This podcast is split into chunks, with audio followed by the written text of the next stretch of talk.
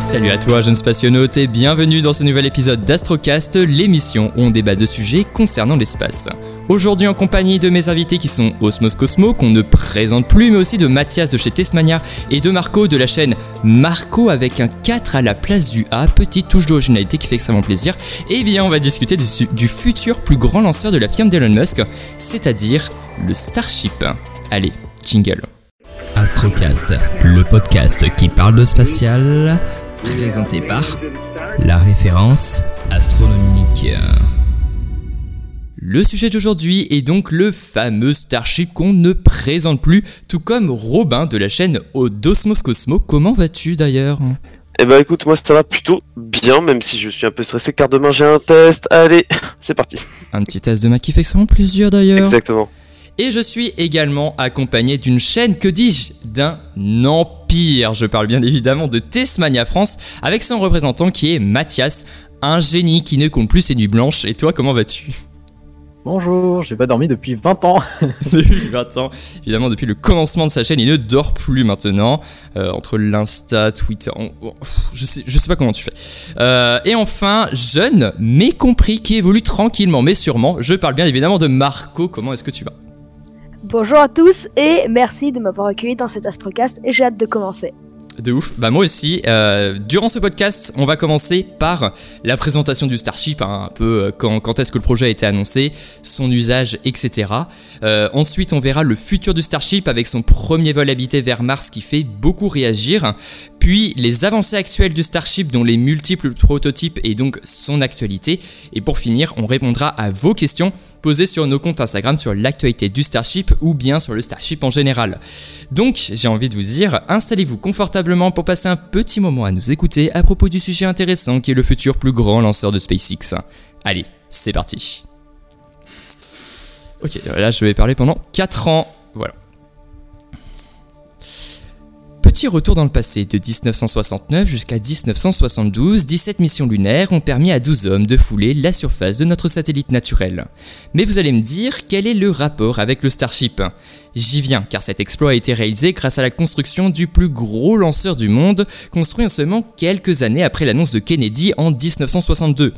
Ce lanceur, du nom de Saturne V, reste aujourd'hui la plus puissante fusée du monde, alors qu'elle n'est même plus en activité. Mais bon, elle va bientôt être rétrogradée avec l'arrivée prochaine du Starship de la société SpaceX, que Mathias pourrait peut-être nous présenter en quelques mots. Quand est-ce qu'elle a été créée, par qui, comment, si t'es chaud pour présenter SpaceX, je te laisse la parole. SpaceX est arrivé en 2002 avec l'ambition donc euh, bah, déjà de démocratiser l'espace et de réduire les coûts. Et bien sûr, Elon Musk était à la tête de ce projet, mais il a demandé, mais il a dû euh, ainsi demander de l'aide à plusieurs personnes, hein, euh, comme Gwynne Shotwell, qui était une ancienne ingénieure dans pas mal de, dans plusieurs milieux. hein, elle a aussi fait un petit peu d'automobile. Il y a eu beaucoup de personnes qui ont dû contribuer à ce projet. Euh, c'est un énorme, un énorme vaste sujet parce que il y a plein de choses qui disaient, bah, nous, quand on était en train de construire les prototypes de la Falcon 1, et bah, avec Elon, euh, il y en avait d'autres qui étaient en train de jouer à, certains jeux comme à Quake, donc ils faisaient des LAN, et c'est vraiment euh, SpaceX, c'est l'esprit start-up du spatial. Et ils se sont euh, démocratisés depuis quelques temps parce qu'aujourd'hui, un, un lancement de Falcon 9, c'est très fréquent et c'est même devenu commun.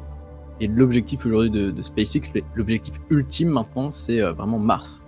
Oui, carrément, ouais. Et, d'ailleurs, il est carrément en avance sur son temps. Vraiment, en fait, tout ce que fait Elon, euh, même il y a d'autres entreprises que toi tu évoques sur, euh, sur ta chaîne, sur Twitter, tout ça. Mais euh, aujourd'hui, grâce à Elon, le spatial avance à une vitesse absolument incroyable. Et sans SpaceX, aujourd'hui, je sais pas si le spatial aurait la même forme. Euh, parce que ça va tellement vite. Juste Starlink, par exemple, le projet Starlink. Franchement, c'est assez, assez insane parce qu'il faut quand même avoir les sous. Et euh, c'est ça l'avantage de SpaceX, c'est que bah, Elon a les sous et du coup il peut, il peut les mettre sur la table et faire bah, on se lance sur un projet Starlink, 12 000 satellites, allez let's go les gars, let's go. Et, euh, là Starlink 13 d'ailleurs ça devrait décoller euh, dimanche, si je me trompe pas, dimanche 18.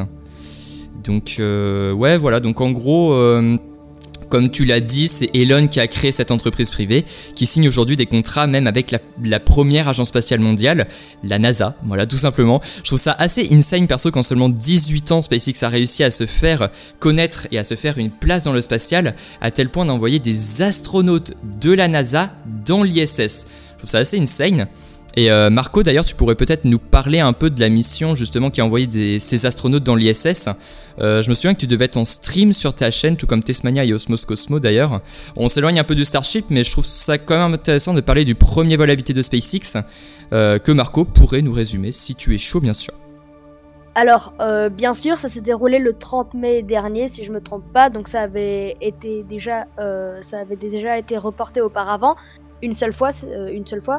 Euh, il a transporté les astronautes Bob Behnken et Douglas Hurley jusqu'à la station spatiale internationale euh, avec le vaisseau euh, Crew Dragon de SpaceX.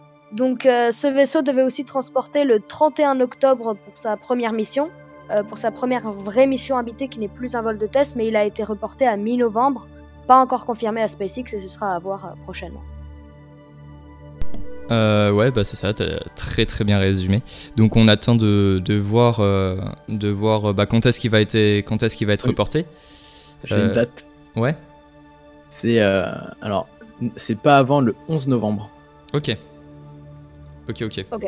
Euh, bah après, à voir. Bah pour l'instant, on sait pas trop, hein, parce que euh, on peut pas savoir en presque un mois à l'avance. Mais euh, voilà, bah ok, bah, euh, pas avant le, le 11, ok. Euh, donc voilà, euh, ce qu'on peut retenir, c'est que ce vol est la première étape des vols habités de SpaceX et c'est donc très encourageant pour l'avenir de l'entreprise. Bon, la ça fonctionne bien pour transporter quelques personnes qui se comptent sur les doigts de la main, mais bon, le but de SpaceX, c'est quand même de coloniser Mars, donc on ne sait pas avec quelques dizaines de personnes envoyées tous les deux ans vers la planète rouge que le rêve du milliardaire se réalisera. C'est pour cela que l'idée même d'un lanceur beaucoup plus puissant que la famille des Falcon a été pensée par SpaceX dès 2005. Mais il a fallu attendre septembre 2016 pour connaître les plans précis d'Elon Musk. Et c'est du très lourd. Il a présenté son plan pour établir une ville sur, euh, la planète rouge, ce qui est un fantasme pour tous les fans de science-fiction. La science-fiction, Elon connaît, sauf que comme il le dit, je vais le faire. Il le fait, la science-fiction, il le rend réel.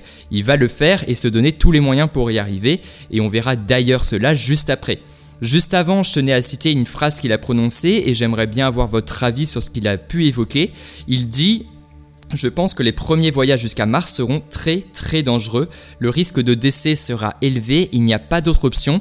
Il s'agira fondamentalement de dire es-tu prêt à mourir? Si tu es d'accord, alors tu es candidat pour y aller. Trouvez-vous cette phrase choquante, normale, improbable ou autre? Euh, Tiens, on va commencer par euh, Robin de la chaîne Osmos Cosmo. Toi, tu en penses quoi par exemple de cette phrase? Euh, Penses-tu que c'est hallucinant de prononcer une telle phrase ou alors il a raison de dire ce qui est?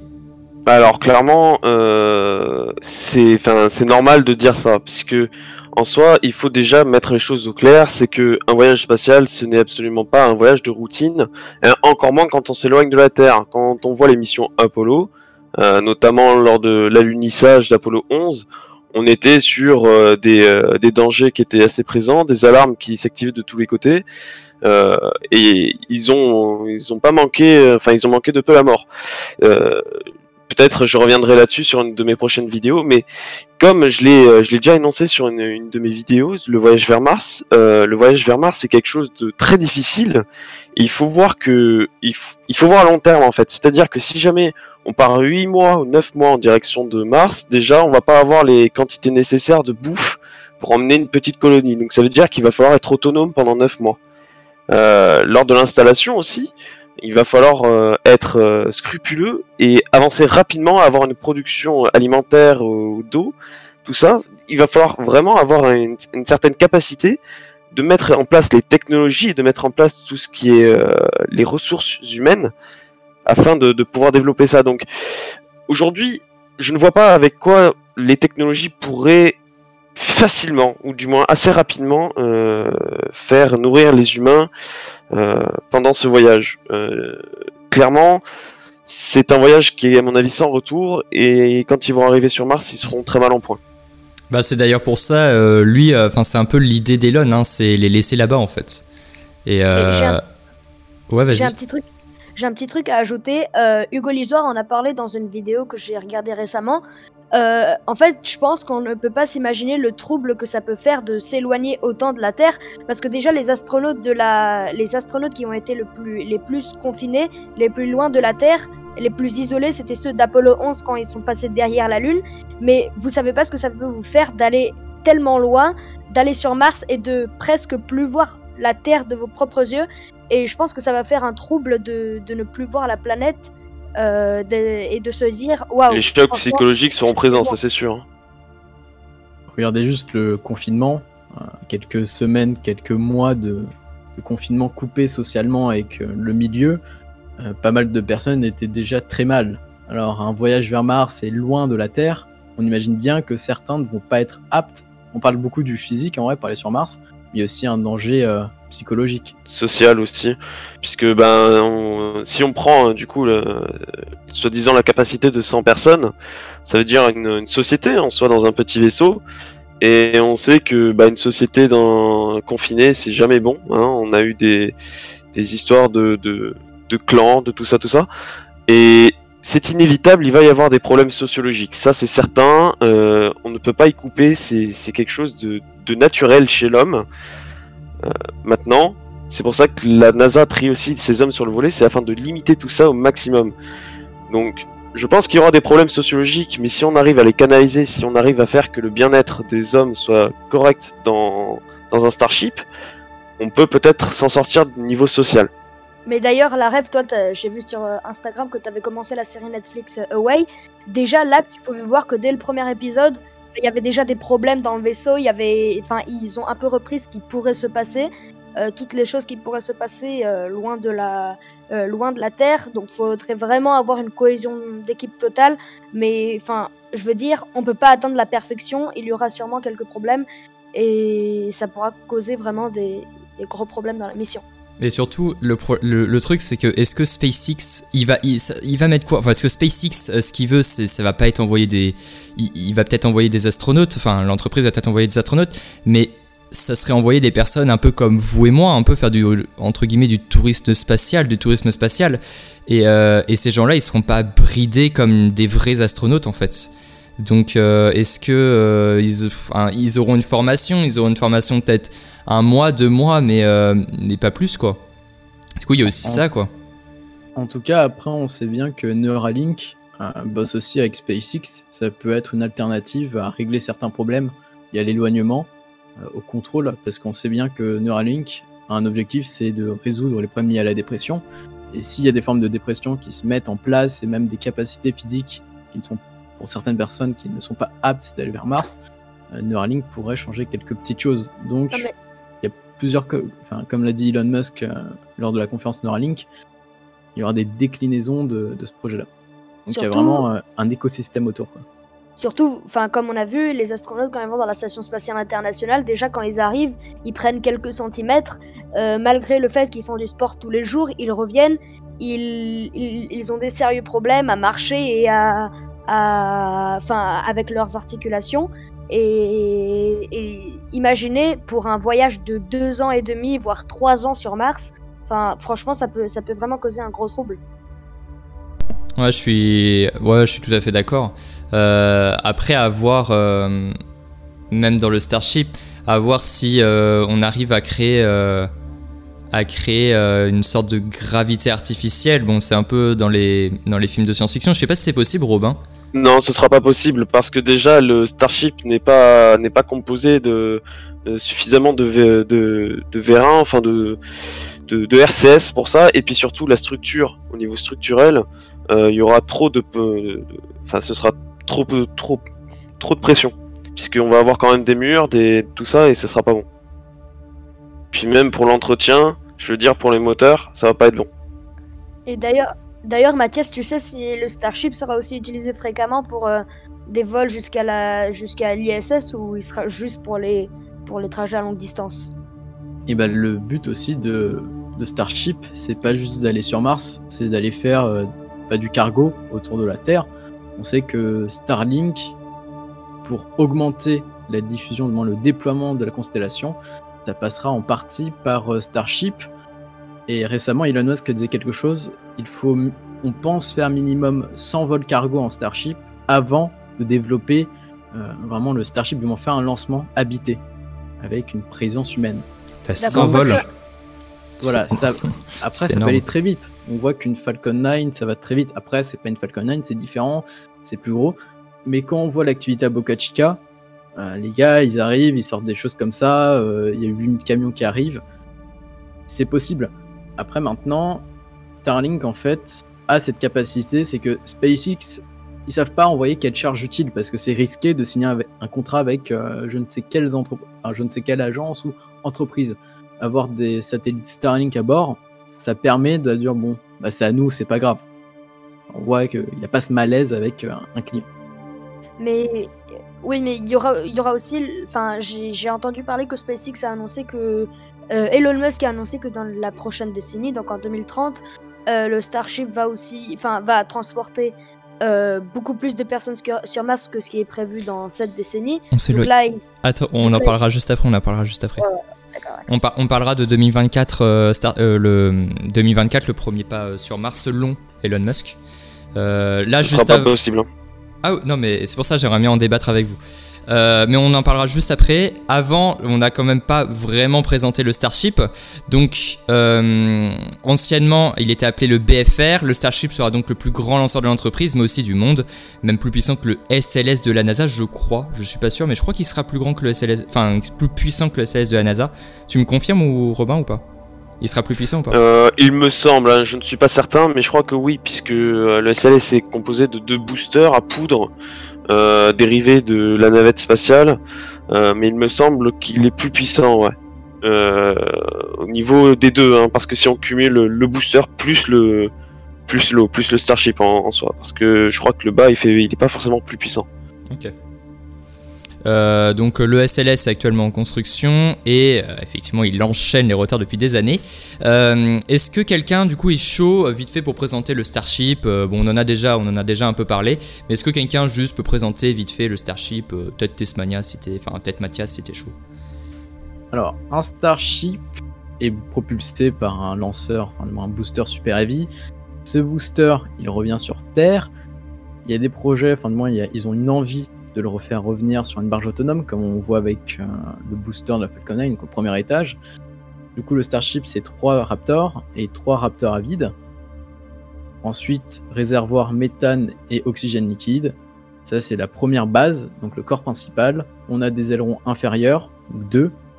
On va un petit peu plus au-dessus, on a la partie, euh, le deuxième étage entre guillemets, avec euh, la base du noscone plus le noscone, donc le nez. Et en haut de ce nez, on a ainsi deux ailerons, encore une fois. Euh, tout à fait. Et du coup, le, le super, euh, le super Heavy ferait 70 mètres avec 28 Raptors. Euh, les Raptors, c'est à peu près quoi, Mathias? Un Raptor, c'est quoi? Et bah tu vois, c'est que à chaque fois, et chaque, enfin tu, tu veux, bah, c'est un moteur du coup un Raptor, mais tu me parles en, pui- en, en poussée? Bah justement, ouais, un Raptor, du coup, c'est un moteur. Et ouais, en, pu- en poussée, à peu près, ça représente quoi? Euh, alors ça, c'est un chiffre qui change tout le temps parce que du coup, ils arrivent à le faire euh, aller jusqu'au max à chaque fois. Euh, je crois qu'on est, je crois que la dernière fois, ils étaient arrivés vers euh, 300, un truc comme ça, un petit peu plus. C'était les, les envies. Et, euh, et ça représente. Enfin, par exemple, par rapport à un objet du quotidien, ça représente à peu près quoi? Est-ce que tu as un exemple ou pas? Euh, Genre, par exemple, par rapport à un Karcher. Au niveau quoi. du taille? Genre, niveau puissance Ah bah, par rapport à un Karcher, quoi. je crois que c'est- c'est deux fois plus, hein, il me semble. J'avais fait, euh, j'avais regardé un petit peu. Ok. Après, ça dépend du Karcher aussi, mais en moyenne, c'est deux fois plus. Donc là, euh, 28 sur le Super Heavy. Et par rapport à un moteur Merlin, par exemple, le moteur Merlin, c'est un moteur qui, enfin, c'est le moteur qui, qui embarque, euh, qui embarque la Falcon 9. Euh, par rapport à un moteur Merlin, euh, le Raptor est à peu près combien de fois plus puissant T'as le chiffre ou à peu près? Mathias? J'ai pas le chiffre en tête, mais en tout cas, le Merlin euh, est nettement inférieur au Ouais. Raptor. Ok. On était en fait en train de comparer un Starship et un Karcher. Euh, Tout à fait. Un moteur, oui, Euh, un moteur. un- Oui, tout à fait. Enfin, J'ai on pas rêvé. Rap- en fait, on prend un Raptor. euh, à comparer à Merlin, c'est Ouais, mais c'est pour euh, entre guillemets euh, schématiser quoi. Euh, ok, ouais, bah moteur, ouais, du coup le moteur Merlin, ça, ça, ça, ça a rien à voir. C'est en l'ancien temps quoi. Et est-ce que euh, je me demandais, est-ce que quand le Starship sera euh, sera en activité, Est-ce que la Falcon 9, la Falcon Heavy seront encore euh, présents ou, euh, ou pas? Ou ils disparaîtront? Ben, du coup, euh, il y a des stats. Enfin, Elon réagit beaucoup à certains tweets. En fait, ils font voir tous. en fait, il y a des images, on voit la coiffe, du moins la, dimension, le volume que peut accueillir une coiffe de, Starship. Et en fait, on se rend compte que aucun lanceur peut envoyer autant de charges utiles. Et euh, l'objectif avec euh, Starship, c'est de réduire le coût. Et donc, euh, à un moment, la, Falcon 9 va, disparaître en soi, mais après, le Starship, c'est vraiment pour des, charges utiles massives. Ok, donc là je regarde. Euh, donc on a un Raptor avec une poussée dans le vide de 2116 kN, hein, donc c'est énorme. Comparé au Merlin, on est à 980. Donc on est à peu près à deux fois plus. Deux fois, deux fois, ouais, deux fois virgule trois à peu près. Donc euh, on est sur un moteur euh, vachement plus puissant quand même. Ouais, ouais, c'est sûr. Donc, euh, donc ouais, Super Heavy, euh, 70 mètres de hauteur. Donc là, c'est vraiment la partie qui propulse, entre guillemets, la charge utile. Donc 28 Raptor. Et le Starship, donc, qui est la deuxième, le deuxième, le deuxième, le deuxième étage, entre guillemets. Oui, le deuxième étage. Euh, 50 mètres de hauteur et 6 Raptors. Euh, donc une hauteur de 120 mètres et un diamètre de 9 mètres en tout, hein, une hauteur de 120 mètres en tout euh, pour, pour le Starship. Donc euh, ouais, la Falcon 9 par exemple, par comparaison, la Falcon 9 fait 70 mètres si je me trompe pas. Donc euh, voilà, vous verrez la comparaison, 120 mètres, 70 mètres, c'est quand même une large différence. Donc, Surtout si on est sur la, surtout si on est sur le Raptor, euh, oui c'est puissant, mais il y a un deuxième point, euh, il y a un deuxième bon, bon point, euh, c'est que euh, pour l'ergol, euh, l'ergol est composé d'oxygène liquide et de méthane, et il est possible de créer de la méthane sur Mars, et c'est grâce à ça que les astronautes vont redécoller depuis Mars et peut-être faire même un Starship réutilisable pour le renvoyer après sur Mars. Et c'est d'ailleurs bah, ce qu'a pensé Elon hein, quand il a conçu le. Bah, enfin, euh, SpaceX, euh, ce qu'a réfléchi SpaceX. Euh, effectivement, ouais, ça serait, euh, euh, possible. Après, voir comment on extrait le méthane. Euh, le méthane, on sait pas trop euh, pour l'instant. On sait qu'il y a du méthane, mais on connaît pas trop d'où ça vient, euh, tout ça. Donc bon, il y a du méthane, oui. Après, comment, comment on l'extrait, on voilà, on verra.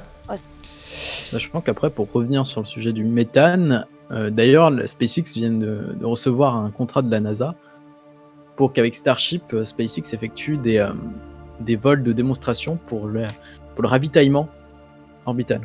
C'est-à-dire d'avoir euh, deux Starships qui se, qui se fixent et transfèrent euh, pour le ravitaillement. Donc, Ouais, on, on le voit dans, la, dans le trailer de, de SpaceX là, euh, du Starship.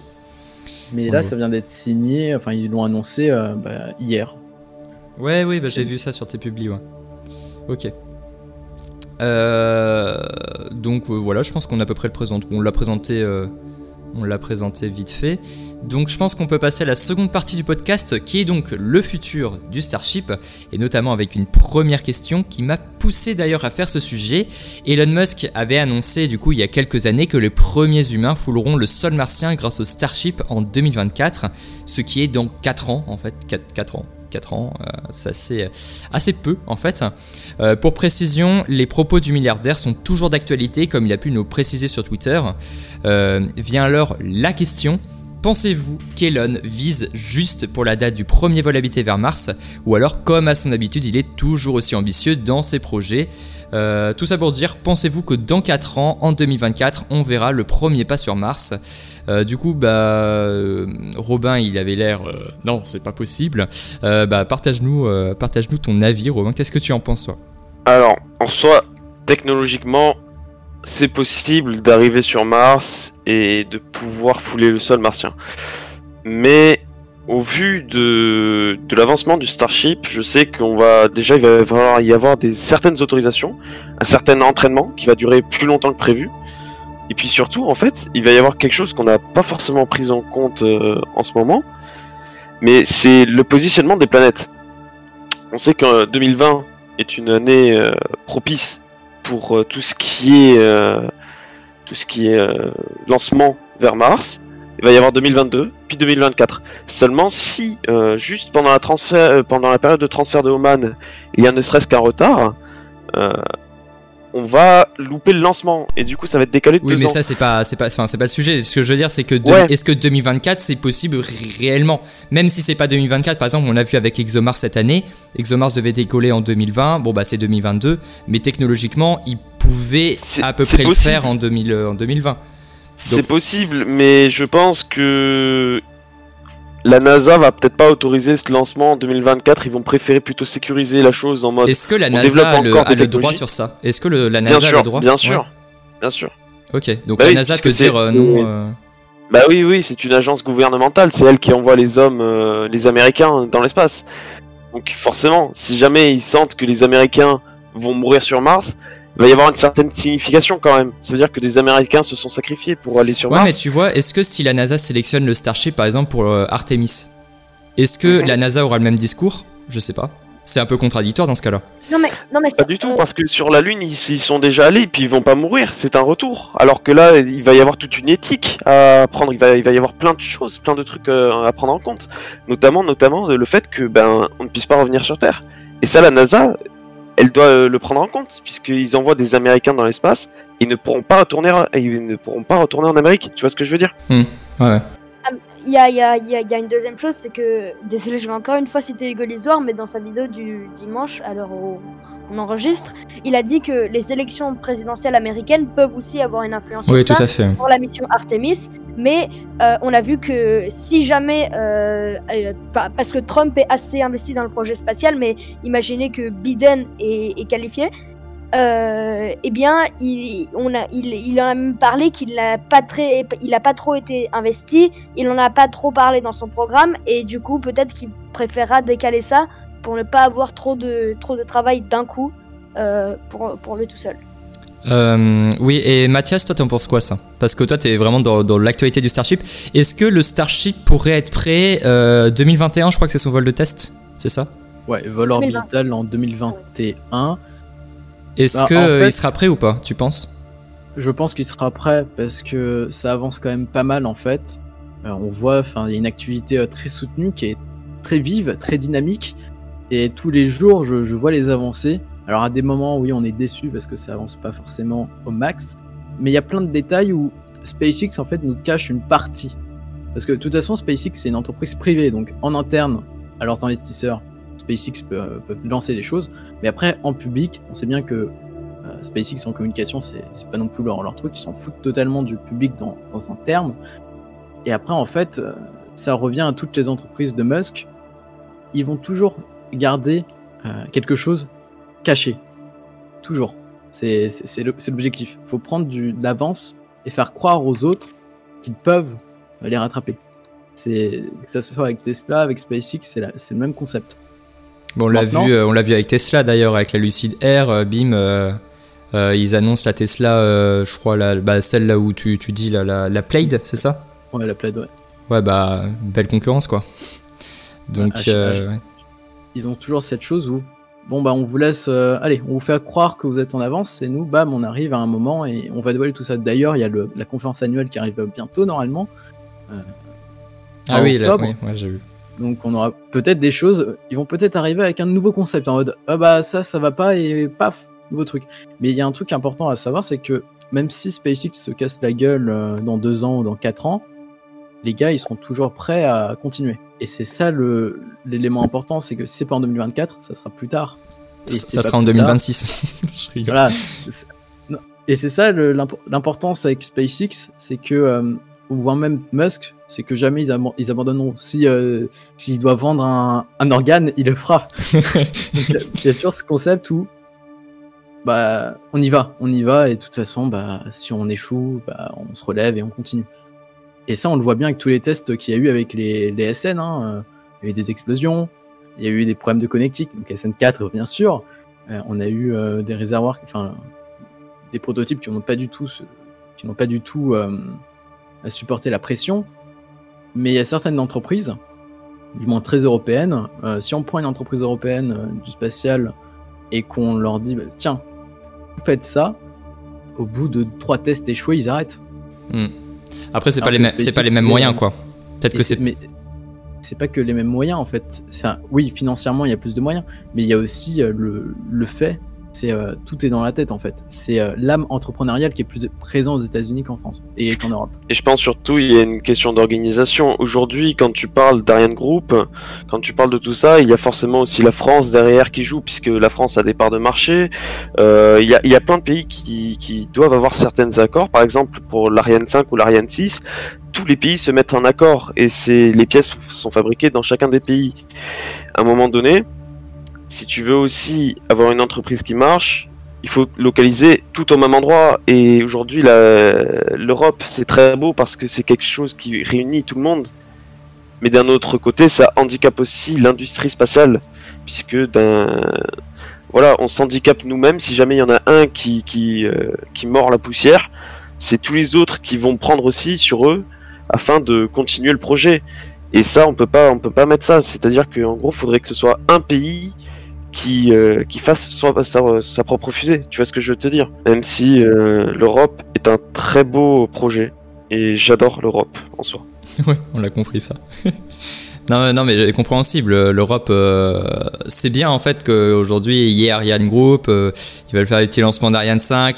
Il n'y en a pas des masses, mais quand il y en a, au moins ça réussit. Et, Ariane, Ariane Group, leur but c'est quand même de mettre des bonnes grosses charges utiles scientifiques euh, que peut-être la Falcon 9 commence à signer des contrats avec des entreprises avec euh, quand même de derrière quand même de la science et, euh, et la Falcon 9 commence à avoir une, réelle réputation et ça aussi c'est un point fort ouais. Il y a pas mal de boîtes européennes qui maintenant se dirigent sur une Falcon 9 non Oui. Faut le rappeler. Et ça, ça il y a des contrats qui arrivent à chaque fois avec le projet de covoiturage, enfin avec le programme de covoiturage. Oui, et ça, franchement, ils ont été bons à lancer ça. Hein. Et ça, ça, cartonne. À chaque fois, il y a des contrats qui arrivent quasiment euh, tous les mois. Ouais. Là, ça fait longtemps là qu'on n'a pas vu de. De, de, je crois que Starlink 12, non. Starlink 11, je crois pas. C'était Starlink 10, il y avait. Mais d'ailleurs, Thomas Pesquet va, a, aussi signé un, contrat grâce à l'ESA avec la Falcon 9. Hmm. Oui, tout à fait. Bah, pareil, on le voit avec. Euh, bon, on s'éloigne du sujet, mais on le voit très bien avec. Euh, l'Action Dragon, euh, ça, va, ça va pousser au tourisme spatial, etc. avec Tom Cruise, tout ça. Aujourd'hui, SpaceX, euh, ouais, ils, sont forts, quoi. Parce qu'ils vont vite. S'ils si, étaient euh, comme Boeing, par exemple, à enchaîner les retards comme ça, ils n'auraient pas la même réputation. Mais en fait, il y a aussi quelque chose d'important à comprendre, c'est qu'aujourd'hui, Elon Musk, c'est un Américain sur le papier, et en fait, en réalité, c'est un, un, ennemi public pour, le, pour tous les gouvernements. La Chine n'aime pas forcément bien Elon Musk sur le plan spatial. Mais il y a toujours cette neutralité qui peut être présente. C'est que il y a des gouvernements qui peuvent s'arracher Elon Musk. Qui veut, euh, qui veut SpaceX en fait. Si demain ils disent bon on se barre, eh ben, ils peuvent se barrer en fait. Même s'il y a des contrats. En fait, euh, il y avait quelqu'un qui me disait euh, c'est quand même un mec qui veut détruire le pétrole avec, avec Tesla et aussi qui révolutionne une partie du spatial avec ses équipes. Forcément, il n'est pas aimé par tout le monde. Mais Mathias, mais enfin, moi je trouve qu'il n'y a pas quand même une aussi grande rivalité entre, entre la Chine et, les États-Unis. Enfin, parce que la Chine, ils savent qu'ils vont pas réussir à faire ce que fait SpaceX actuellement. Et voilà. non, non, avec leur, euh, ils vont faire une, longue marche qui sera réutilisable et ils prennent sur le modèle de, de Elon Musk. Bien sûr que c'est qu'il y a une, concurrence entre eux. Et puis il faut se dire que maintenant il va y avoir une certaine course à la Lune. Bon, certes les États-Unis sont en avance et la Chine ne veut pas à tout prix maintenant partir sur la Lune, mais il y a quand même une, envie pour les deux d'aller de l'avant. Et quand on voit que les technologies avancent, les deux pays veulent aussi savoir, avoir les mêmes technologies afin d'être euh, au niveau euh, technologique.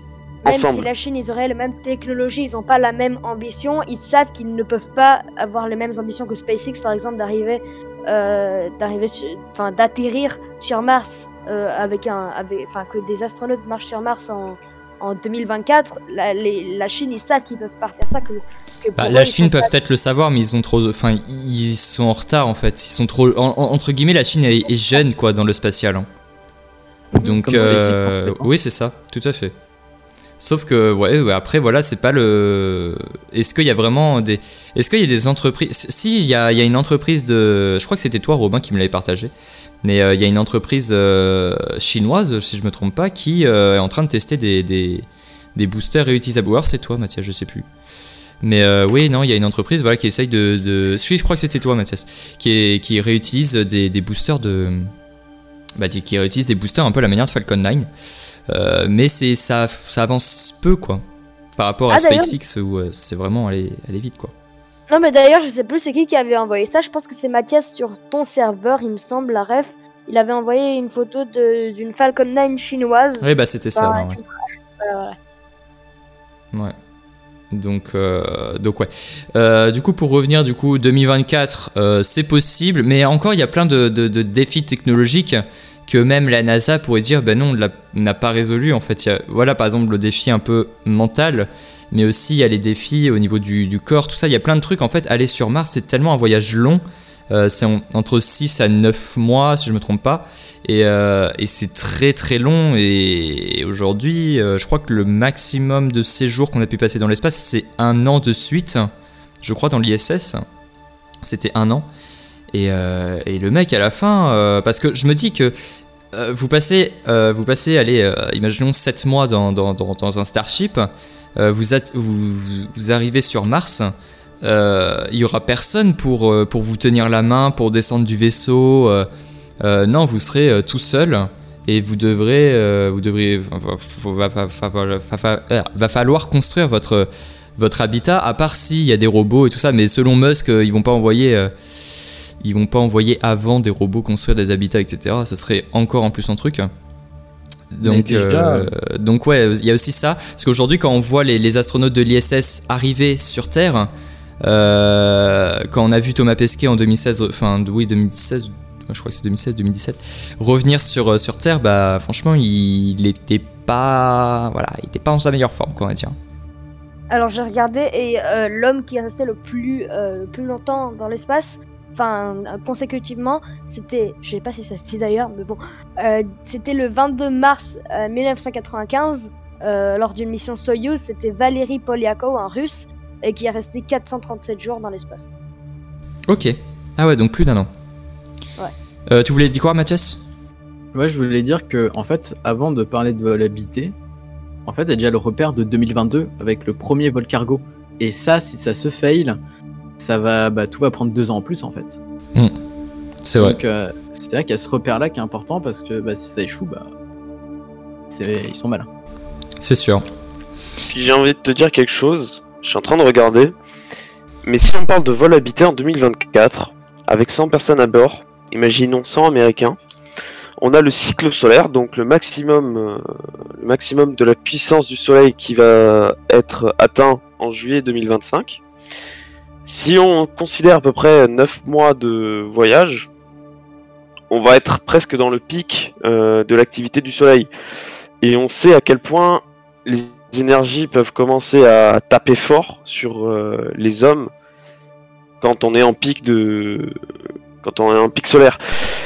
Pic solaire, ça signifie que quoi c'est vraiment- Ça signifie quoi, pic solaire C'est-à-dire en gros le, le- le pic solaire, c'est enfin moi je l'appelle comme ça, mais en soi c'est le, le niveau énergétique du soleil qui, qui est atteint au maximum.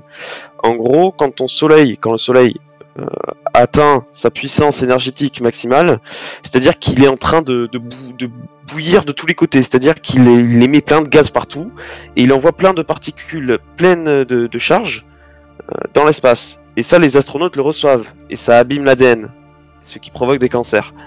Et ça, c'est pas bon du tout. Euh, 2024, c'est une date dangereuse puisqu'on s'approche du pic.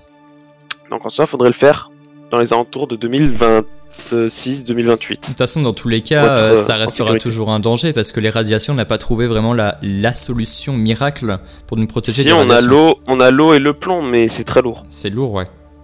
Donc euh, ça encore, c'est un défi qu'on n'a pas vraiment résolu. Est-ce que il- Elon, je pense, y a pensé? Enfin, SpaceX y a pensé. Après, euh, c'est encore un défi. euh, on n'a pas vraiment trouvé la solution. Après, il y a aussi quelque chose d'important à, à dire, c'est que euh, en fait SpaceX maintenant c'est pas juste une boîte qui fait des fusées, c'est une boîte qui va faire plein de recherches à côté. Par exemple, euh, je sais pas si vous avez vu, mais euh, avec euh, Harvard, ils avaient fait des, euh, ils avaient fait des études sur le Covid, sur le virus. Donc euh, on n'est pas que sur une boîte spatiale maintenant, on est vraiment dans bah, l'exploration, toutes les technologies autour de l'exploration. C'est plus juste on construit des fusées. c'est bien plus, euh, bien plus profond maintenant aujourd'hui. Donc, certainement, ils doivent bosser sur, sur plusieurs méthodes. Et après, il y a toujours ce fait de, se dire, c'est euh, est-ce qu'ils peuvent aussi euh, avoir des astronautes à eux, des astronautes privés et non euh, appartenant à la NASA. Après, ça c'est un autre sujet euh, politique euh, aux US, mais voilà. Oui, c'est ça aussi. C'est euh, qu'est- qu'est-ce qu'ils vont mettre dans le dans le Starship quoi? C'est euh, est-ce qu'ils vont mettre des, personnes comme vous et moi? Est-ce qu'ils vont mettre des vrais astronautes de la NASA type euh, Bob Behnken, Doug Gurley Euh, Est-ce qu'ils vont vraiment signer un contrat avec la NASA? Je sais pas. Est-ce qu'il y aura un partenariat avec la NASA Peut-être? Je sais pas. On verra bien. Euh, mais tout est ouais tout tout, tout, est dit. Ouais, c'est vrai que t'as as eu raison de signifier que 2022 si ça fail, euh, c'est ciao. Voilà, c'est ciao. Mais voilà, en, en gros, quand, quand, quand, quand Elon dit 2024, c'est vraiment pour dire on va tout faire pour y arriver. On va sans doute pas y arriver, peut-être pas y arriver, mais si on y arrive, bah je l'aurais dit. Euh, et c'est même fort de sa part de dire ça, et c'est quand même un peu entre guillemets un gros culot de faire ça, parce qu'il le dit comme ça, et même lui, je sais pas si, doit y croire, mais euh, c'est chaud quand même. C'est chaud. Mais euh, vu l'avancée du, Starship, on verra. On verra, de toute façon, on verra ouais, dans, le futur. Donc voilà, je pense qu'on a à peu près tout dit. Est-ce qu'il y en a d'autres qui. Est-ce que vous avez des choses à rajouter sur, euh, sur, sur, euh, sur cette date C'est bon pour ma part. Ouais. Ok, donc euh, bah, on va passer à la dernière partie de cet Astrocast avant de répondre à quelques-unes de vos questions. Euh, voilà. Donc on va passer à l'actualité du Starship. C'est bien beau de parler de, de quoi, de ce que va faire le Starship, mais qu'en est-il de son actualité? Euh, On sent que Tesmania est en sueur actuellement. Euh, la construction des prototypes a-t-elle commencé Ou ça? Je pense que la personne la plus adaptée, tiens donc, ça serait peut-être Mathias? Mathias, bonjour. depuis quelques mois, euh, depuis quelques mois, tous les jours d'ailleurs, tu nous donnes via Instagram les petites actualités continues des prototypes du Starship, l'avancement de la construction du futur pad de SpaceX pour les futurs prototypes. Si ça ne t'embête pas, eh bien, est-ce que tu pourrais répéter entre guillemets Voilà, je sais que c'est un petit peu, un petit peu, euh, un petit peu, euh, voilà, répétitif. Mais est-ce que tu pourrais à peu près nous résumer ces mois de construction, les vols des prototypes qu'on a pu euh, voir on va pas développer tout, mais à peu près résumer de, en quelques, quelques mots, quoi. Quelques phrases. Bon, alors, Quelques Starship, paragraphes. c'est vraiment, c'est vraiment un projet euh, ambitieux parce que c'est l'inconnu pour, euh, pour SpaceX en soi, même si, bon, on sait bien que le Raptor a été développé déjà depuis pas mal de temps. Euh, SpaceX a fait plusieurs choses, donc ils ont commencé avec MK1, bref, il y a eu pas mal de choses autour, il y a eu d'autres prototypes. Tout le monde a vu, euh, ou du moins, une bonne partie des personnes ont vu Star Hopper en train de faire un, petit saut de euh, 150 mètres. Après, on a eu d'autres prototypes. Et puis, on a toujours cette image, du moins tout le monde a l'image, je pense, de SN4 qui a explosé. Et euh, cette explosion, euh, c'était un échec humain, c'était une erreur humaine. C'était à cause du, euh, bah, d'une connectique qui était mal, euh, un tuyau, hein, euh, une valve qui avait échoué. Et donc, paf, une fuite, et euh, ça a tout fait exploser. Alors, beaucoup de, beaucoup de personnes, beaucoup d'entreprises euh, pouvaient se dire Bon, bah merde, on a raté, on va abandonner. Non, SpaceX a continué son, délire. Ils sont arrivés avec SN5, qui lui était juste euh, un silo en fait, hein, il n'y avait rien d'exceptionnel, euh, un Raptor, et puis toute la partie réservoir et un simulateur de masse. Ils avaient donc effectué avant, bien sûr, des tests cryogéniques, un allumage statique, et puis ils ont fait après pas mal de, pas de report, mais pas mal d'attentes. Quand même une, énorme pression autour de SN5. Bah, euh, SN5 a effectué un saut de 150 mètres. Il est revenu euh, sur la zone d'atterrissage. Ensuite, on a eu SN6, même procédé. Lui, il a fait aussi un, saut de, de 150 mètres. Il est revenu, mais là, euh, petit problème, c'est que un des pieds a lâché. Alors, maintenant, en fait, ce qui est en train de se passer autour de, de cette zone, en fait, à Boca Chica, c'est que déjà, ils ont racheté la partie, en fait, ils ont racheté la zone, donc ils font ce qu'ils veulent avec. Et euh, ce qui est intéressant, c'est que euh, ils sont en train de, ouais, de, faire pas mal de choses. En fait, quand j'avais fait en live, tu vois, la dernière fois, j'étais sur Street View. Et euh, bah, en un an, Boca Chica, la zone a vraiment changé. hein. Je vous invite à tous à faire ça, d'y aller, c'est méconnaissable. Donc ça rase des choses, ça met du goudron, ça, ça aplatit le terrain. Et pour te dire un truc important, c'est que là, ils sont même en train d'essayer de, faire des routes direction la plage et ça peut rapporter en, rapport avec, tu sais, cette ambition d'avoir une barge autonome comme pour, Star, comme pour les Falcon 9. Et du coup, aujourd'hui, dans le développement de, tout cela, tu vois, il y a eu. Ce qui est intéressant avec SpaceX, c'est qu'ils font une erreur, ils la corrigent. Là, sur la, zone d'atterrissage, SN6, un des pieds avait craqué. Et du coup, bon, là maintenant, pour avoir une stabilité sur, sur cette zone-là, ils sont en train de mettre du goudron. Donc euh, là, déjà, hop, c'est enfin, du béton. Euh, ils sont en train de renforcer la, zone. Ouais, mais Mathias, euh, enfin, moi j'ai aussi une question sur l'atterrissage c'est que ce sera, c'est pas, c'est pas en rapport avec les tests et tout, mais c'est surtout quand elle sera opérationnelle. Est-ce qu'il va être lancé à partir de Boca Chica comme maintenant, ou alors à partir du Centre spatial Kennedy comme tous les lancements de SpaceX aujourd'hui? Eh bien, pour l'instant, on n'a pas de réponse, mais euh, tout ce qu'on sait, c'est que euh, s'il y a des lancements futurs, il y aura toujours des, les essais à un moment vont se dérouler sur Terre. Ça va être le, pad orbital qui va servir. Donc, le pad orbital, c'est un pad qui accueillera bien sûr Super Heavy, donc le prototype de Super Heavy. Et ensuite, ça sera Super Heavy plus Starship. Donc là, ça sera pour les premiers vols orbitaux. Et ensuite, ils vont sortir une, barge autonome pour aller faire, euh, voire même créer une sorte de plateforme offshore pour aller euh, à 30 km des côtes américaines pour éviter d'avoir, tu euh, bah, du bruit en fait euh, chez les habitants. Il faut rappeler que Boca Chica, c'est pas non plus très loin du, Mexique, c'est à la frontière. Donc voilà. Et actuellement, on a SN7, enfin non, pas du tout. On a SN. Merde. Actuellement, on a SN8 qui est sur le pas d'essai. Donc, euh, et, c'est le premier euh, prototype euh, qui va passer vraiment des tests, qui a aujourd'hui trois Raptors, qui va effectuer un démarrage statique. Ensuite, ils vont lui mettre une coiffe. la coiffe, c'est Noscone plus la base. Bam, ils le mettent, et ensuite, ils vont faire un premier grand vol de 15 km pour revenir ensuite sur la zone d'atterrissage. Donc, c'est vraiment très intéressant à, voir. Mais vraiment, le, le prototype qu'on attend tous, c'est vraiment Super Heavy. Enfin, ça va être une taille énorme quand même. Ils ont pas, ils ont pas encore commencé la construction de Super Heavy. Non. Alors, ils ont, ils ont commencé la construction avec les pièces. Bon, il y a déjà toutes les pièces qui sont quasiment euh, prêtes, mais ils n'ont pas encore commencé l'assemblage. Mais l'assemblage va arriver prochainement parce que le high bay, qui est le hangar de 81 mètres, euh, est presque terminé. Et ça n'a pas l'air d'être non plus euh, forcément la priorité actuelle de, SpaceX autour de Starship.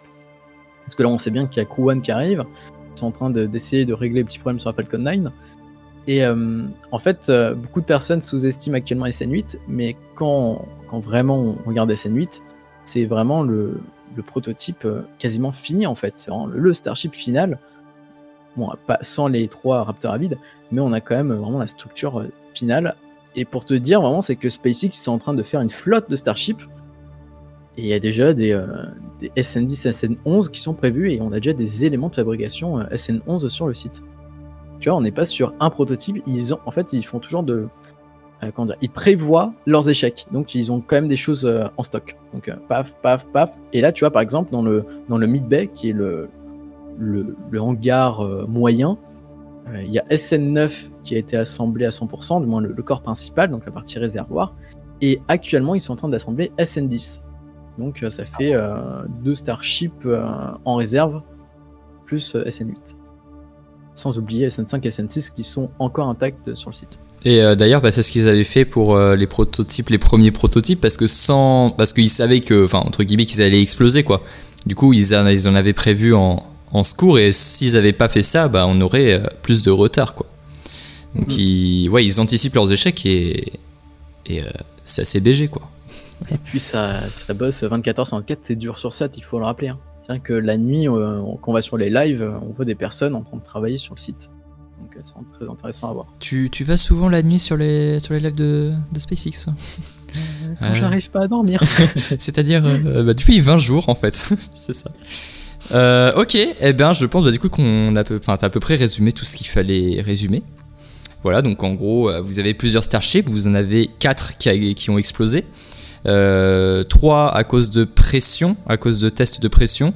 Euh, ils testent la pression maximale pour tester les meilleurs euh, matériaux, les trucs, les machins là. Et pour résumer. Et le SN4 c'était une erreur humaine. explosion. Très belle explosion d'ailleurs que je vous invite à aller voir. Vous tapez explosion SN4 Starship et très très belle explosion. Et ensuite SN5 premier vol, euh, premier vol de 150 mètres, SN6 deuxième vol de 150 mètres. Et du coup, euh, maintenant on devrait euh, voir le déjà un allumage statique de SN8 si je me trompe pas. Un Raptor, c'est puissant. Voilà, et donc ça va être très impressionnant. Et ensuite, on va avoir le petit vol de 20 km de 18, si je ne me trompe pas plus, plus précisément. Ce qui va être aussi très impressionnant. 15, 15. 15, 15, ouh, 15. Ok, très bien. Euh, donc voilà, donc on devrait voir ça dans euh, bah, les prochains mois, sans doute. Voire même, euh, ça, serait, ça serait quand le, à peu près le vol de SN8 Le vol de SN8, déjà avant 2021, parce que si le. Enfin, avant... oui, avant 2021. En en 2020, je me rassure. Oui, c'est avant 2021, parce que s'ils le font après 2020, euh, ça va pas être ouf. Mais tu vois, là, il y a plein de choses qui, me... nous sur. Enfin, on est tous surpris de voir, tu vois, ils vont faire un allumage statique sans nose cone, donc euh, en gros sans la coiffe, et euh, surtout sans simulateur de masse. Donc, euh, alors d'habitude, le procédé, c'est toujours d'avoir un simulateur de masse, donc là, ils n'en ont pas. Donc voilà. Mais en tout cas, normalement, SN8 devrait voler vraiment avant le 31 décembre. Ok. Donc ça va être sympa. Et bien sûr, tu seras en live, même si c'est à 3h du matin. Et même si c'est reporté 10 fois, tu seras en live, bien sûr. Ah, pour le SN6, c'était assez drôle. Enfin, peut-être pas drôle pour toi, mais c'est vrai que je voyais tout le temps euh, stream, machin. Tout le temps, quoi. Tu streamais tout le temps, c'est assez impressionnant. Euh, du coup, bah, merci pour tout ça. Et donc, on va passer à la partie promotion, la partie compliment, bien sûr, euh, des trois personnes qui sont ici. Euh, donc, c'est la partie un peu gênante pour vous. J'espère que vous allez apprécier, bien sûr, ce petit moment euh, que j'ai mis du temps à écrire et j'ai pris un fin plaisir à l'écrire. Donc, on est parti. Déjà, euh, donc merci d'avoir résumé tout ça. Et donc allez suivre euh, Testmania France sur les réseaux sociaux, euh, puisque il fait euh, des publications Instagram d'une qualité supérieure. C'est jamais vu ça quoi. Si tu devais présenter le projet Testmania France en quelques mots, ça serait quoi? Résumer, informer et ne pas désinformer les Français autour de l'écosystème Tesla, SpaceX, OpenAI, Neuralink, et surtout de promouvoir euh, l'entrepreneuriat, les talents, les ambitions et le rêve. Et en fait, euh, l'objectif, euh, c'est de contrer la presse totalement erronée qui fait que de la fake news à chaque fois. Oui, d'ailleurs, euh, c'est pas que les entreprises Elon Musk, c'est aussi la technologie, le futur. Et d'ailleurs, c'est ce que tu vas évoquer dans un prochain talk show sur Twitch. Voilà, donc ça risque d'être très intéressant. Euh, donc voilà, c'est aussi ça, et euh, je trouve ça super intéressant en fait de se lancer dans un projet comme ça, Euh, parce que c'est vrai qu'aujourd'hui on n'a pas de, vraie chaîne en fait qui fait ça, donc c'est très très cool. Voilà, c'est très très cool de faire ça. Et surtout que tu te lances à fond dans le projet, un peu comme Elon Musk dans SpaceX, hein, assez incroyable d'ailleurs. hein. Donc ça résume très bien Tesmania France, qui est un projet, attention les compliments qui arrivent, qui est un projet que j'ai vraiment vu grandir de mon côté, comme Marco d'ailleurs, hein, on, a, on a tous vu grandir ce projet. Il y a eu des hauts, il y a eu des bas, il y a eu des moments où tu voulais peut-être arrêter parce que c'était un peu... Bah, c'était compliqué, moi je te comprends tout à fait, parce que tu, tu te mets à fond dans un projet, tu vois pas trop euh, bah, que ça grandit, donc petite baisse de morale, mais petit soutien, et donc bim, aujourd'hui, si je me trompe pas, t'es presque à 3000 abonnés sur YouTube, c'est totalement fou, voire peut-être tu les as dépassés, hein, j'ai écrit ce podcast Non, il y a non. quand même. Oh, pardon, pardon. Ah, ça y est, euh, l'algorithme de YouTube, là, il, il a pris des vacances, quoi. Il, il est déjà en vacances, en fait. Euh, Non, surtout qu'il y a un, tu vois, il y a un truc en fait, ce qui se passe aujourd'hui, c'est que euh, le problème de, de l'écosystème, vraiment, enfin, du moins, je pense, enfin, c'est même aussi la France, il y a un manque de curiosité sur, euh, autour de l'espace. C'est-à-dire que quand je vais parler de, Tesla, où euh, on va dire des choses absolument incroyables, on va, parler que de la voiture, ce qui n'est pas forcément très intéressant parce que l'objectif c'est de parler de la technologie, après l'intérieur on s'en fout, les gens on s'en fout. Et bah quand on parle d'un coup de Tesla, ça va bien marcher, et quand on parle vraiment de spatial de SpaceX, bah d'un coup euh, ça intéresse moins de personnes parce qu'il y, y a vraiment un manque de, enfin, ouais, un manque de curiosité euh, chronique. Donc voilà. Après, euh, je sais qu'il y a pas mal de personnes qui sont intéressées par, par le spatial et par SpaceX, donc on continue. Tout à fait, mais SpaceX pour moi c'est ouais c'est très très intéressant, mais voilà après c'est pas les mêmes euh, le, le même délire. Mais aujourd'hui, euh, par exemple, tu vas tu vas moins croiser une Falcon 9 euh, tous les jours qu'une Tesla par sûr. exemple. Tu vois, donc forcément, quand tu- moi j'en ai, j'en crois que c'est quelques-unes des Tesla, forcément quand tu crois ça, ça te pète aux yeux. Mais très clairement, quand tu vois une Tesla, tu, tu fais Ah, waouh Vraiment, ça te, ça te saute aux yeux, c'est assez impressionnant. Donc, Bon, 9 aussi, quoi. hein. ah oui, mais une Falcon 9, t'en croises pas tous les jours, quoi. Je- Ouais, ça t'en prend. Surtout, c'est ça. Tu- ouais, c'est sûr, c'est c'est ça. Donc, euh, mais oui, une Falcon 9, euh, oui, tu vois ça, tu fais ah oui, quand même. Euh, c'est assez impressionnant. Donc, euh, donc il y a peut-être ça que ça joue aussi. Et donc, euh, donc voilà, euh, c'est assez incroyable ton parcours sur YouTube, sur Insta, sur Twitter. Twitter très intéressant comme réseau social. Vraiment, sans Twitter, sans toi sur Twitter, je pense que j'aurais dit des conneries dans mes vidéos très clairement. Donc merci beaucoup. voilà, vraiment genre parce qu'il y a des trucs où tu fais report ou alors tu annonces les, les avancements du Starship, etc. Et je trouve ça super intéressant parce qu'on a la notif en deux secondes. Donc activez les notifications sur Twitter, hein, c'est euh, voilà, c'est le principal. Et du coup vous avez la petite notification et tout. Et je pense que Twitter même est, est plus fort pour toi. Je trouve que, enfin moi je, je lis plus Twitter que Insta par exemple. Donc euh, donc c'est cool. Euh, Pas du tout Twitter, je trouve que c'est compliqué d'utilisation. Après, enfin, Ouais. franchement, je ne me suis pas lancé dessus, mais enfin, c'est différent par rapport Oui, tout à fait. Non, non, mais moi, euh, Twitter, j'utilise. Enfin, moi, j'ai j'ai juste les notifs. hein, je vois les notifs. Tu sais, tu déroules deux secondes et puis après, tu passes et voilà. Et euh, je trouve ça super cool. Donc, mais après, oui, un niveau. euh, moi, je préfère, euh, je préfère Insta. Mais c'est pas le sujet. C'est pas le sujet. Là, on est en train de vous complimenter là. Alors, ah, incroyable. Ouais, ça arrive. On arrive. On arrive. Tout comme, euh, tout comme Osmos Cosmo que j'ai suivi très vite et Marco, c'est un peu plus récent, mais euh, on a de très bonnes relations euh, tous les trois, voilà, et, c'est très très cool. Je suis très fier de vous trois, notamment aussi de Marco, parce que bah, tu es très bah, assez jeune et tu arrives à parler de sujets quand même assez assez haut level, hein, on va dire. Et donc c'est très cool aussi que bah, c'est exemplaire, hein, tout simplement. Tu t'es tu t'es attaqué à un sujet qui n'est pas vraiment facile à traiter, mais tes vidéos sont très bien réalisées et je tenais donc à te féliciter. Donc allez le suivre sur YouTube, c'est Marco en fait avec un, un 4 à la place du A. Et euh, c'est le deuxième Marco quand vous tapez sur, sur YouTube, parce qu'il y en a aussi un euh, qui a 300 000 abonnés. Je pense pas que ça soit toi. Euh, voilà. Non, Mais j'ai rajouté un ouais, truc derrière mon pseudo pour, pour le reconnaître. C'est dommage pour le référencement, c'est dommage pour le référencement. À voir Ouais, si, euh, si tu peux changer peut-être, euh, parce que pour le référencement, c'est pas ouf, tu sais, de mettre M4RCO. Tu vois, je sais pas. Ah ouais, Ouais, à voir. ouais, c'est pas. À voir. Tu sais, c'est comme, euh, c'est comme euh, Mortis par exemple. Mortis à la place du O, il a mis un O barré. Je sais pas si tu connais. Bon, bref. Du coup, c'est ultra Ouais, chiant ouais, quand tu le cherches sur. YouTube. Bref, c'est pas. Voilà. Donc, euh, voilà, Marco avec un 4 à la place du M4RCO. Voilà. Allez vous abonner, il fait du très bon taf. Euh, voilà, ça fait extrêmement plaisir d'avoir des petits jeunes comme ça sur YouTube. euh, voilà. Euh, et Osmos Cosmo, entre nous, c'est très bien ce que je pense de sa chaîne. Il y a du très lourd qui arrive. Voilà, Osmos Cosmo, qu'on on se parle très souvent, et c'est vrai qu'il y a du très lourd qui arrive. Mais quand je dis du très lourd, c'est que ça va être insane. En fait. Ça Assez va insane. être assez. bah, ça va être quelque chose, hein. C'est. Ah bah, il prépare ça depuis des mois, des mois. Il a fait une cagnotte, il a fait un truc. Ah, voilà, c'est un vrai délire. Il y, a une- arriver. il y a une vraie équipe derrière, a- voilà, j'en dis pas plus, mais c'est un vrai délire.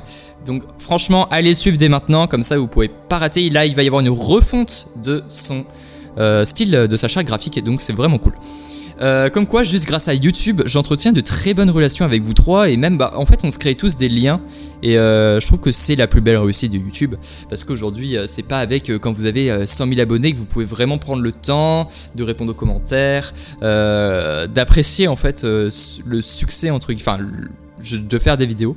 Euh, et donc moi je trouve ça cool. Là où on est euh, moi c'est une petite communauté soudée. Euh, malgré tout Mathias a pris de l'avance. Euh, voilà bon, c'est comme ça. D'ailleurs, j'apprécie pas non plus forcément, tu vois. oui. J'aimais bien avant le, le petit côté chill Les- avec les, les 10 habitudes. viewers. Voilà, les. les- Ah, Ouais, mais moi, moi aussi ça m'a fait de la en vrai ça m'a fait mal quand, quand je suis arrivé sur le batterie D et mon message a disparu je l'ai posté et il a fait Ah ouais, non, c'est. Ah. c'est- Je pense que je mettrais un. Ah, on peut pas faire de grade. euh, Mais. euh, Les, Un les- mode les ralenti. premiers- les Ouais, les premiers sur la chaîne vont être euh, prioritaires de partout. de toute là façon. là. Et ça, je, je sais qui sont les, les premiers. Non, mais en vrai, ouais, c'est sûr qu'après, bah voilà, plus t'augmentes et plus, bah après, euh, c'est plus dur pour toi à gérer. Euh, D'ailleurs, euh, est-ce qu'avec les. Alors, on s'éloigne carrément du sujet, mais est-ce que t'arrives à. hum, avec les personnes que t'as recrutées, est-ce que ça se passe bien ou pas? T'arrives à dispatcher les tâches ou toujours pas? Alors, euh, alors aujourd'hui, oui, en fait, ce qui me prenait le plus de temps, c'était vraiment le montage que j'arrive à dispatcher un petit peu. Quand il y, a, quand il y a des sujets, par exemple, c'est à la dernière minute. C'est un petit peu plus chaud. Mais du coup, ouais, j'arrive à alléger un petit peu plus euh, mon temps et ma charge de travail, donc c'est pas mal. Ok, parfait. Parfait, parfait. Euh, donc voilà, c'était la petite partie remerciements. J'espère que vous avez apprécié. Et donc, allez suivre tous leur euh, boulot.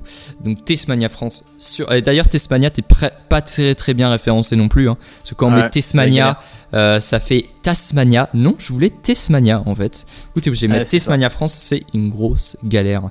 Mais euh, voilà, vous mettez Tesmania France et vous allez le suivre. Euh, bientôt, tu seras référencé. Bien sûr, tu seras en tendance YouTube, bien sûr. Euh, on y croit. Mais euh, qui sait, on sait jamais. Petite tendance YouTube, la tendance 1 au-dessus de Squeezie, là, incroyable. Euh, donc, euh, bravo pour votre taf. Donc, on va passer à la der des der des parties de cet Astrocast avec vos questions posées sur nos comptes Instagram sur le Starship et ou son actualité en général. Donc, on a répondu quand même à pas, mal de questions, mais euh, il y a quelques questions du coup que là on peut reprendre, quelques-unes. On va commencer par la question du plus grand des BG qui est Yataka qui nous demande SpaceX a-t-il communiqué sur l'arrangement de la cabine du Starship? Voilà. Est-ce que euh, on connaît un peu euh, l'intérieur du Starship? Alors, je sais qu'il y a un youtubeur américain qui euh, s'amuse à, à prendre des plans et à, à faire des concepts 3D. Mais officiellement, non, il n'y a pas de concept encore. Peut-être à la fin du mois, du coup, avec la conférence annuelle. Peut-être, on verra bien. Euh, donc voilà, pour l'instant, on n'a pas de, on n'a pas de plan 3D. Euh, donc, autre question de Lord Malotru, bien sûr, qui nous demande combien de temps avant un prototype viable, euh, donc un prototype vraiment fonctionnel. Bah après, le prototype fonctionnel, ça sera, bah, ça sera le vrai Starship en fait. Très concrètement. Parce qu'aujourd'hui, les prototypes, même on, voit le SN5, il est, il est viable, entre guillemets, ou même le SN6, mais ils mettent de côté pour en mettre d'autres. Je pense que SN8 est vraiment. euh, catégorise vraiment la fin, euh, le succès même euh, du concept. Euh, ouais, donc voilà, Pe- peut-être SN8, peut-être que SN8 va exploser. Euh, normalement non, normalement non, mais on sait pas, on verra bien. Euh, Timothée, Timothée demande est-ce que la taille euh, est-ce est-ce la taille du Starship qui fait sa puissance? Est-ce que c'est parce, que le Starship fait 120 mètres qu'il est forcément très puissant? Est-ce que par exemple euh, Robin pourrait nous répondre qui est très fort euh, dans la partie euh, un peu moteur? Alors ça joue, ça joue effectivement parce que si on prend une petite fusée, on va pas avoir une grosse puissance, mais on, va quand même envoyer une, charge utile en orbite. Euh, une grosse fusée, ça implique du coup beaucoup de moteurs, donc ce qui en appelle beaucoup de puissance, ça va être le cumul de toutes les puissances de tous les moteurs. En soi, on n'a pas forcément la, la fusée la plus puissante en termes de rapport euh, poussée-poids, euh, mais on a un excellent rapport de puissance par rapport à la taille. Donc, on a une fusée très puissante, puisqu'il y a beaucoup de moteurs, notamment très puissants, mais on n'a pas forcément la fusée la plus puissante de l'histoire, en, termes de, rapport puissance. Euh, voilà, très belle, très belle réponse. Euh, Arsène, de son côté, se demande va-t-il servir de cargo sans astronaute pour l'ISS Alors, je me suis renseigné et euh, normalement, oui. Tu, me corriges si je me trompe, Mathias, mais si je me trompe pas, il sera cargo pour l'ISS. Voilà. Euh, est-ce qu'il a pas, ça n'a pas encore signé de contrat avec la NASA pour ça? Non, et c'est pour ça que d'ailleurs euh, ils attendent euh, le vol de démonstration pour, euh, pour le reload en orbite. C'est pour euh, voir si euh, ils peuvent vraiment atteindre des coûts intéressants pour aller vers l'ISS et même tu vois faire euh, aller à l'ISS, revenir, avoir un ravitaillement et ensuite euh, repartir euh, peut-être vers la Lune, on sait pas. Mais moi d'ailleurs, quand j'ai vu cette question, je me suis dit que ça sert à quoi en fait que le Starship va servir de cargo alors qu'on a déjà la Crew Dragon. Mais après, enfin, j'ai vu que avec la puissance, ça a pas du tout le même rapport et en plus, euh, justement, les deux sont vraiment conçus pour transporter des, astronautes et enfin un peu plus pour le Starship quand même vu que c'est un peu une reprise, euh, un peu une navette spatiale plus moderne si on pourrait dire ça. Et c'est ça qui fait la différence.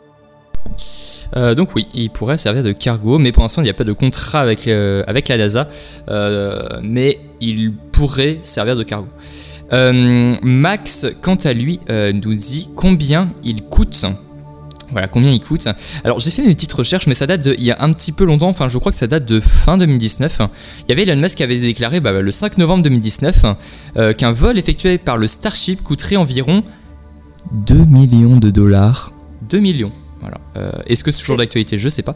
Euh, un vol de Falcon Non, 9, ce sera pas possible. hein. un vol de Falcon 9, c'est environ 60 millions de dollars. Ça dépend si le booster est réutilisé ou pas, euh, à peu près entre ouais, 50-60.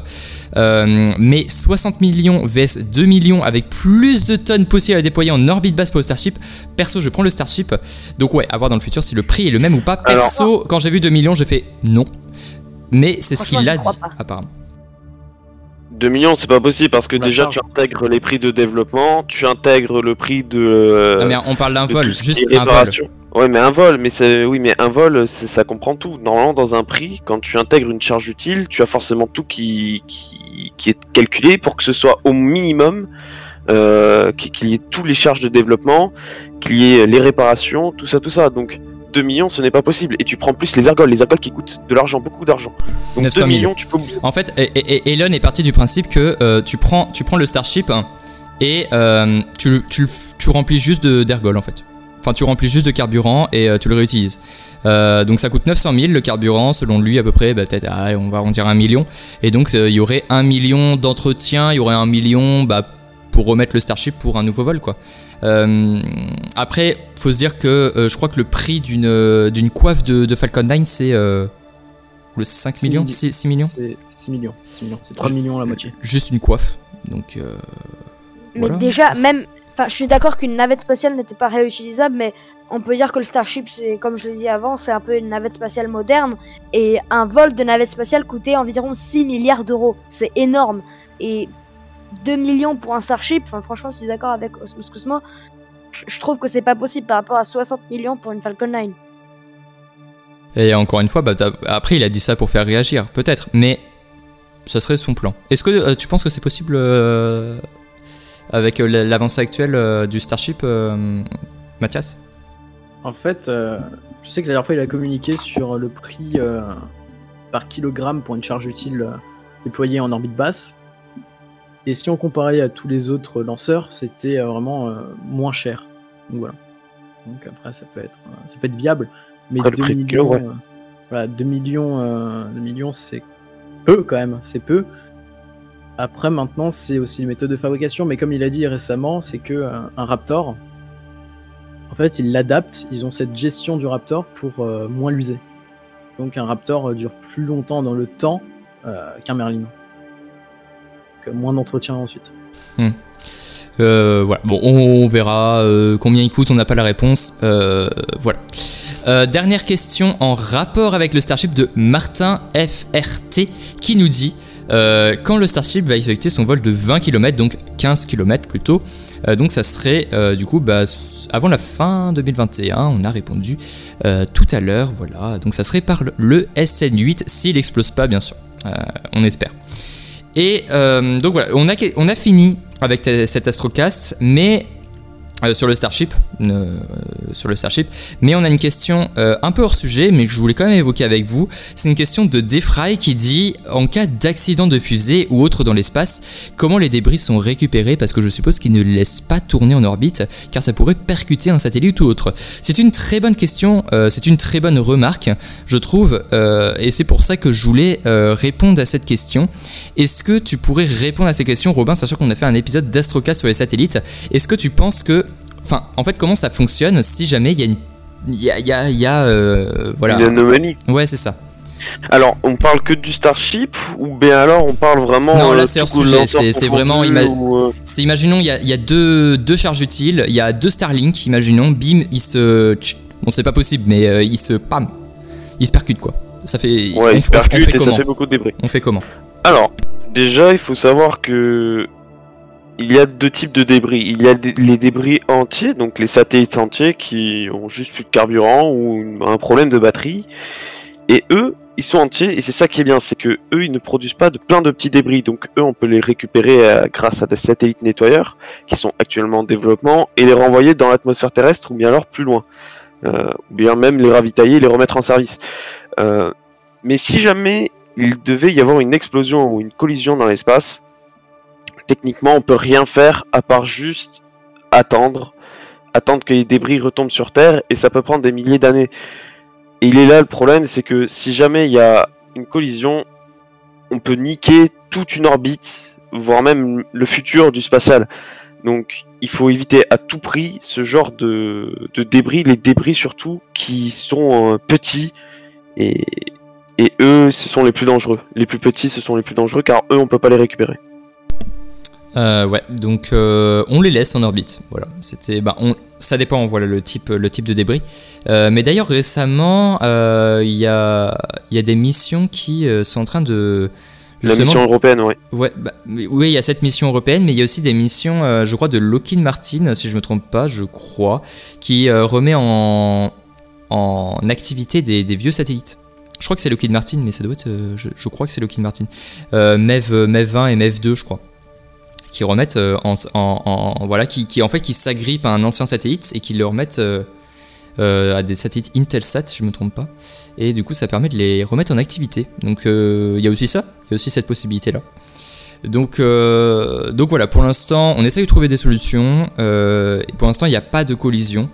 Il n'y en a pas eu, si je ne me trompe pas. en espérant que ça reste. Si, il y, en a une, il y en a, eu une en 2009, ouais. Ok. Et deux satellites pulvérisés, hein, deux satellites pulvérisés. Ouais. Donc, euh, plein, de, plein de débris partout. Ouais. Donc on va éviter que ça se, ça se reproduise. Et puis si ça, en fait, si ça se produit, euh, comme tu l'as dit, ça peut faire un effet boule de neige. Et alors là, c'est, voilà, c'est, c'est ciao quoi. C'est ciao l'orbite. Et on peut pas, on peut pas, on peut pas la nettoyer. On peut, on peut pas nettoyer comme ça l'espace pour des petits débris. Là, pour les petits débris, c'est mort. Après, faut, faut quand même euh, pas oublier que, parce que temps, on a euh, la vue de la Terre avec plein de satellites, plein de trucs, et on fait, oh, mais attendez, l'orbite elle est polluée. Mais il faut, faut, se rappeler que, euh, oui, c'est pollué peut-être, mais quand on voit par exemple un lancement de Falcon 9 avec une GoPro par exemple, on voit la taille de la Terre et on se dit, ouais, on a quand même la marge quoi. bon. bon, après, il faut vraiment que ça soit un coup de malchance qui est qu'il y ait une, euh, une, percussion. Une percussion. L'ISS, elle est passée à 100 et quelques mètres d'un oui, débris ça, ouais. récemment. Donc, euh. Mais euh, bon, voilà, aujourd'hui, il y a des. Tout, par exemple, les Starlink, je crois qu'ils ont, ils ont un anti-collision, je crois. et aujourd'hui, les, les, les, les, satellites ont anti-collision, quoi. Les nouveaux satellites. Donc, donc voilà, c'est mieux. Voilà, donc normalement, les nouveaux satellites devraient pas percuter des, des anciens satellites, euh, enfin des satellites actuels. Donc on verra bien. Mais pour l'instant, euh, on peut quand même, on peut encore envoyer euh, des satellites dans l'espace. Donc tant mieux. donc voilà, c'était un peu la question hors sujet et donc j'espère qu'on t'a répondu des. En tout cas, je pense qu'on a à peu près fait le tour sur le Starship. J'ai trouvé ça super intéressant, notamment sur plusieurs points, plusieurs questions où j'ai pu avoir votre avis, l'avis des autres. C'était un peu contradictoire et du coup je trouve ça super intéressant. Euh, donc merci à tous, merci tous les trois, c'était super cool de vous avoir, d'avoir pris euh, de votre temps pour faire cet Astrocast. Et donc euh, voilà, bah, je sais pas si vous avez des choses à rajouter sur le Starship. Je pense qu'on a à peu près fait le tour du Starship. Donc voilà, si vous avez des choses à rajouter, bah, allez-y, mais je pense qu'on a à peu près fait le tour. Ouais, on a fait le tour, j'ai plus rien à ajouter. Donc il est temps de se quitter et de laisser Osmos Cosmo faire son devoir de maths, bien sûr. Donc, euh, aïe, aïe, aïe. Donc voilà, donc merci Mathias, merci Marco, merci Robin euh, d'avoir pris votre temps pour cet Astrocast. Bah franchement c'était super cool euh, de, parler, du Starship parce que c'est vraiment un projet euh, super intéressant euh, qui annonce vraiment fort pour le futur. Donc voilà, on se retrouve très prochainement pour un nouvel Astrocast. Merci à tous, on se retrouve à la prochaine. Allez à plus.